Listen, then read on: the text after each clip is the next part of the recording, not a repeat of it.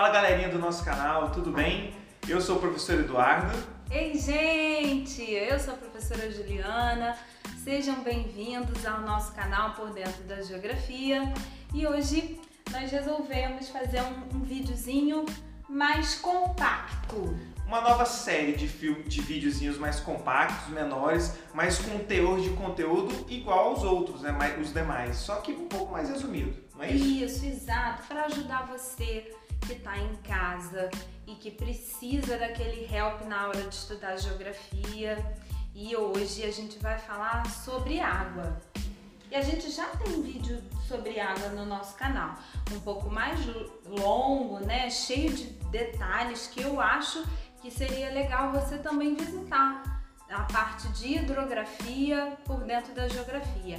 Esse aqui é uma espécie de resumão que a gente vai falar sobre isso no nosso canal.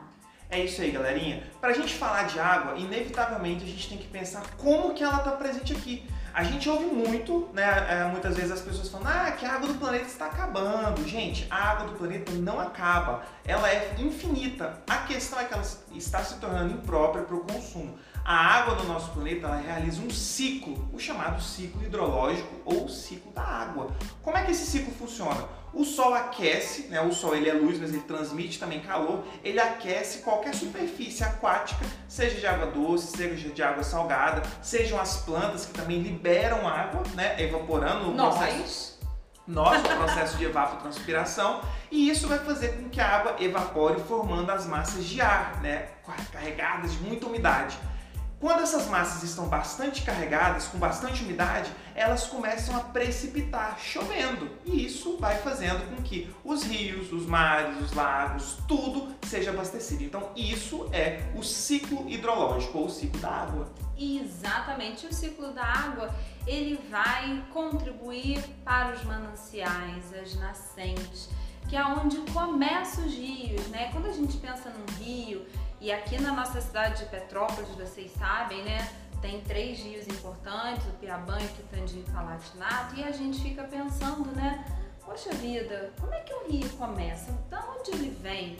Né? Como é que ele se encontra com outro rio?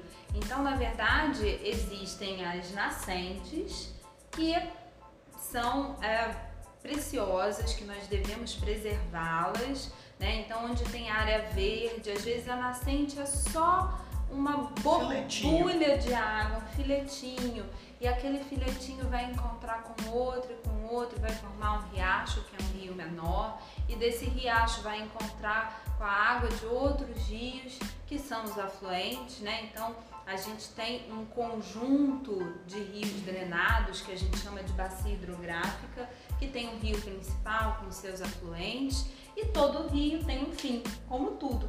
Como essa videoaula tem um fim, o rio também tem um fim. E o fim do rio é a foz. A foz é ao fim do rio e é justamente o encontro das águas do rio com o mar. Todo rio ele termina no mar, né?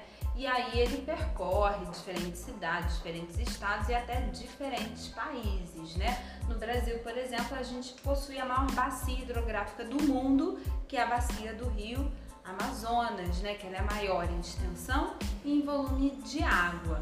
Mas os rios, Dudu, infelizmente, os rios urbanos estão como? Atualmente. É, galerinha, isso é uma preocupação. Por quê? Todo, agrupa, todo agrupamento humano, ele necessita de água doce, né, para nossa, para nossa Todo agrupamento humano ele necessita de água doce para o nosso consumo, para irrigação, para vários tipos na nossa, na nossa cidade. A gente precisa para lavar as coisas, o nosso corpo, né? Então a gente vem causando uma deterioração muito grande nos rios.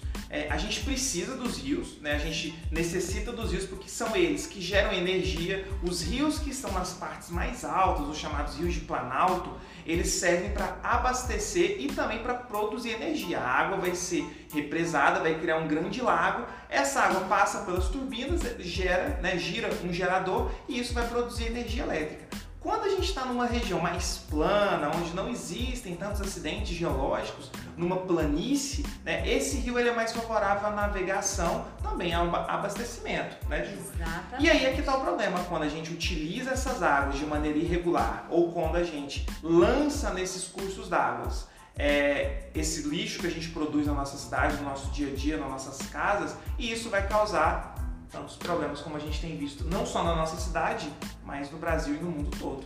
A poluição, o esgoto, o lixo e outra, né? Aqui na nossa cidade nós temos o rio aberto, né? Por conta de um planejamento e tal, mas boa parte dos rios são os rios que a gente não vê nas cidades. A gente, por exemplo, São Paulo, né? Tirando Tietê e outros rios importantes, todos eles estão correndo subterraneamente, ou seja, debaixo daquele asfaltos, em tubulações. E aí vem a chuva, né? E aí a chuva vem, estamos na primavera, vamos chegar no verão, a chuva virá e com ela os problemas causados pelas enchentes. Aqui em Petrópolis acontece mas não só aqui em Petrópolis, né? Eu vi é, que as chuvas mais intensas passadas aí já to, trouxe transtorno para o Rio de Janeiro e outras cidades que ficaram alagadas. De maneira geral, toda a cidade, né? Porque tem o processo de impermeabilização, isso, isso. vai causar problema. Impermeabilização, o que, que é isso, né? Quanto menos solo nós tivermos e mais asfalto, aí entra todo o problema, porque não existe essa absorção da água e aí automaticamente vira um piscinão e isso causa sérios danos é, ambientais, né, naturais, econômicos, de maneira geral. E é isso, moçadinha. A gente fecha esse pequeno vídeo, esse pocket vídeo, para que vocês possam é, relembrar esse assunto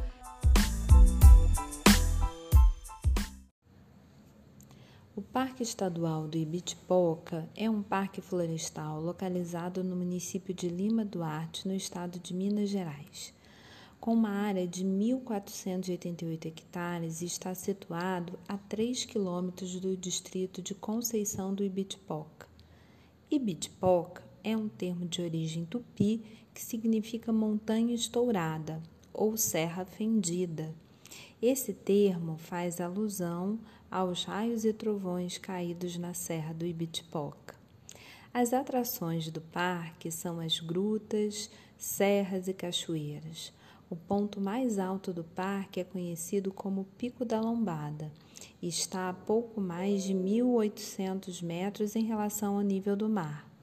Alguns pontos turísticos do parque são a Janela do Céu, a Cachoeirinha, o Pico do Peão, o Cruzeiro, o Lago dos Espelhos, a Cachoeira dos Macacos, a Cachoeira da Pedra Quadrada. O passeio no parque é caracterizado por longas caminhadas. O passeio de ida e volta até a Janela do Céu, por exemplo, totaliza cerca de 18 quilômetros. A Cachoeirinha fica a 7 quilômetros da área do camping e o Pinco da Lombada tem uma característica interessante. Dele consegue-se ter a visão para o horizonte de 360 graus. Em qualquer direção que se olhe, será visualizado o horizonte, pois nenhuma montanha ao redor faz a barreira à visão.